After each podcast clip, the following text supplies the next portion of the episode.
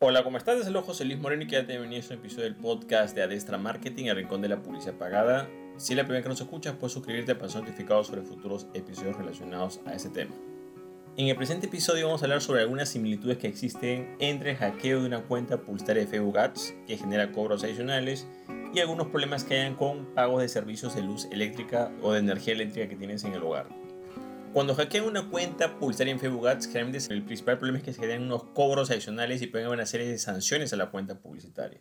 Es una situación bastante dolorosa, bastante eh, molesta para muchos anunciantes, sobre todo si son nuevos. Esta cuenta, cuando hablamos de hackeo, es que la persona o el hacker ha ingresado, digamos, al perfil personal del administrador de la cuenta publicitaria. Generalmente todos los perfiles personales están relacionados a una cuenta publicitaria y lo que hace este hacker es que mediante ese perfil de Facebook que ha entrado o ese perfil de Instagram, controla la cuenta publicitaria, esa cuenta publicitaria está anexada, tiene una fuente de pago y al presentar anuncios comienza a generar gastos que van a cobrarnos de nuestra fuente de pago. Ahora hay que tomar en cuenta que para que suceda esto tienes que haber creado una cuenta publicitaria y tienes que haber ingresado una fuente de pago. Esto generalmente sucede cuando es un anuncio por primera vez. Desde que tú haces un anuncio por primera vez, está sujeto a que pueda ocurrirte esto porque ya automáticamente estás creando una cuenta publicitaria y estás anexando una fuente de pago.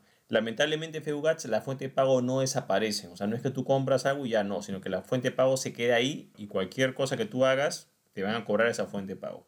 Los problemas están, por ejemplo, cuando viene el hackeo, que este hacker comienza a hacer una serie de gastos y se generan unos cobros, unos gastos que te los van a cobrar directamente a tu tarjeta. ¿no? Cuando tú detectas esto, claro, lo recomendaríamos hablar en otro episodio sobre lo que, que tienes que hacer para contrarrestar estas medidas es paralizar las campañas, revisar los accesos, mejorar el nivel de seguridad, por ejemplo, cambiar las contraseñas, activar proceso de verificación en dos pasos, usar un programa antivirus para ver si tienes malware o un virus instalado en tu computador, o en tu dispositivo, etc. O sea, todas las medidas de seguridad que haya que hacer, cuando tomes esas medidas de seguridad, lo que va a quedar ahí, digamos, que no lo vas a poder eliminar, son los cobros que hay. O sea, eso ya te lo cobraron. Supongamos que retomas el control de tu cuenta, anulas tu fuente de pago lo que sea, pero esos cobros o lo que ya te cobraron, ya te lo cobró Facebook Ads. Entonces, Aquí el punto que viene es el siguiente. Mucha gente dice, oye, pero, o sea, generalmente la gente que está empezando en ese tema, ¿no? Que por primera vez le pasa o que no está muy familiarizado con los anuncios. Pero ¿quién me está cobrando? ¿Me está cobrando Facebook o me está cobrando el hacker o el hacker me está robando mi tarjeta? Entonces, lo que pasa en realidad y lo que yo utilizo para explicar este ejemplo es eh, lo que es la parte de los recibos de energía o recibos de luz eléctrica, como la llamen en tu país. ¿Qué es lo que sucede? Vamos a usar un ejemplo para explicar muy bien ese tema.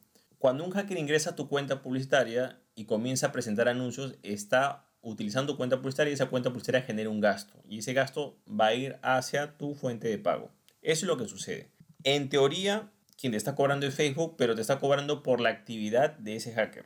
Entonces, para explicar este punto, usamos el ejemplo de la energía eléctrica. Digamos, tienes un contrato de luz o de energía eléctrica en tu hogar y esa empresa te cobra determinada cantidad al mes. Tienes un consumo de energía eléctrica y te cobran esa cantidad al mes. Pero supongamos que tú te vas de viaje y una persona, no sé, pues se mete a tu casa y comienza a consumir energía eléctrica y consume dos, tres veces más de lo que tú consumes normalmente. Entonces, cuando tú regreses, tú vas a ver que tu recibo de luz te han cobrado, te viene el triple, digamos, ¿no? Pero es un consumo real, o sea, el consumo se dio. El problema es de que quien hizo ese consumo no fuiste tú, sino fue otra persona. Entonces, en este caso, y es algo bastante, un dilema que hay es, ¿la compañía eléctrica tiene la culpa o no tiene la culpa en ese tema? Lo más probable en teoría es que no, porque lo que está haciendo la compañía eléctrica simplemente es que te está cobrando el consumo que tengas. Ya quién consume quién no consume ya es un tema tuyo. En este caso, quizás la falla de tu parte, en este caso de tu vivienda, es que quizás no la pusiste segura, no tomaste la medida de seguridad necesaria y una persona, cuando te fuiste de viaje, una persona entró y consumió. Entonces, esa parte de seguridad no es culpa necesariamente de la compañía eléctrica, así como que no necesariamente es culpa de Facebook Ads que un hacker venga y haga consumo en tu cuenta, ¿no? Ahora, acá sí hay una gran diferencia. La gran diferencia es que la compañía eléctrica tienes un recibo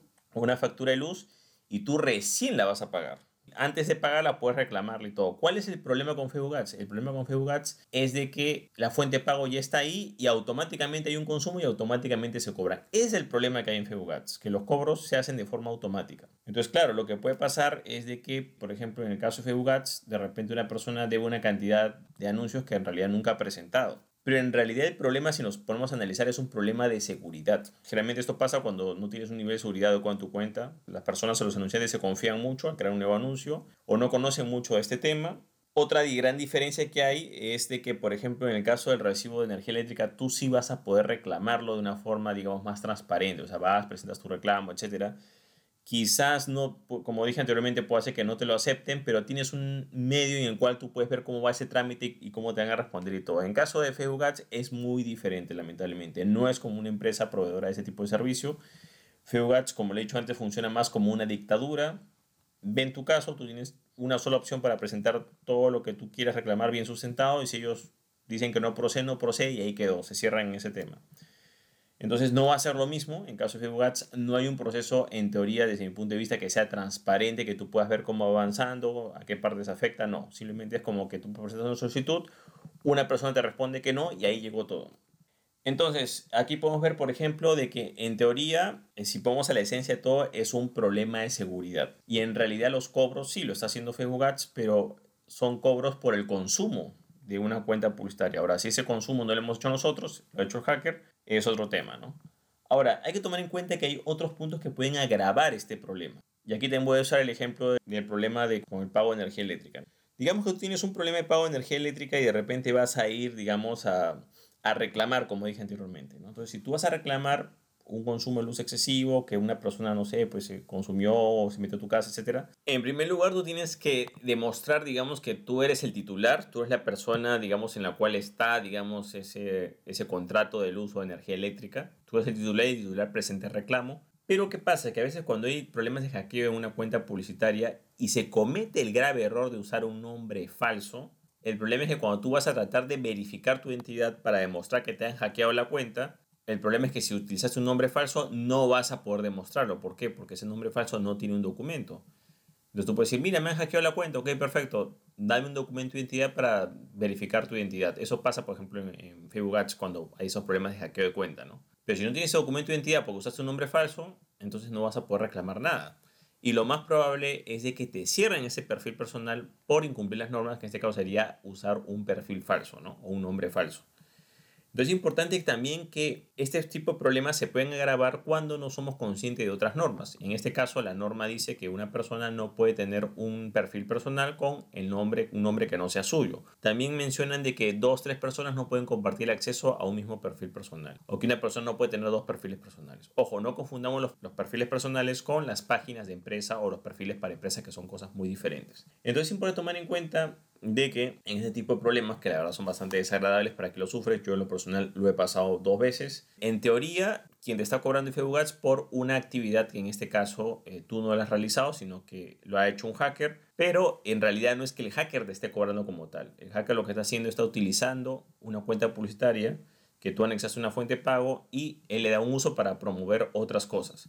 Por supuesto que lo primero que tienes que hacer es, apenas veas este tipo de comportamiento, es recomiendo actuar lo más rápido posible. De preferencia, entra, revisa tu cuenta publicitaria, actualiza las contraseñas y puedes cancelar tu, tarjeta o informa a Facebook para tomar las medidas del caso.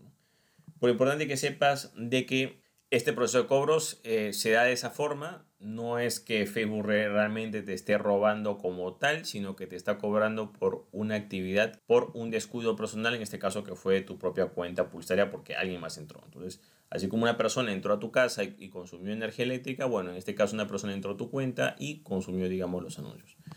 Creo que estamos claros todos de que en este caso eh, tampoco se trata de que, bueno, el usuario tiene la culpa, Facebook es inocente. No, o sea, estamos claros que hay muchas cosas en Facebook que quizás no están muy bien en este aspecto, ¿no? Yo pienso, por ejemplo, que el tema de los anuncios debería ser, eh, por ejemplo, una compra única. O sea, cada vez que haces un anuncio deberías pagar la campaña y listo, o mantenerse en la parte prepago para los nuevos anunciantes. La parte postpago, desde mi punto de vista, es bastante peligrosa si no tienes experiencia y si no, tienes muy, no eres muy consciente de las medidas de seguridad, porque precisamente pueden haber ese tipo de problemas. Por eso siempre se recomienda que todos los anunciantes nuevos utilicen siempre la parte prepago. Por más que quieran ir la parte postpago, que es interesante porque te dan crédito, puedes pagar después, también tiene esas vulnerabilidades como en este tipo de casos. Por lo tanto, si eres un nuevo anunciante, siempre recomiendo que además de tener las medidas de seguridad de tu cuenta publicitaria, utilices la modalidad prepago para precisamente evitar este tipo de problemas.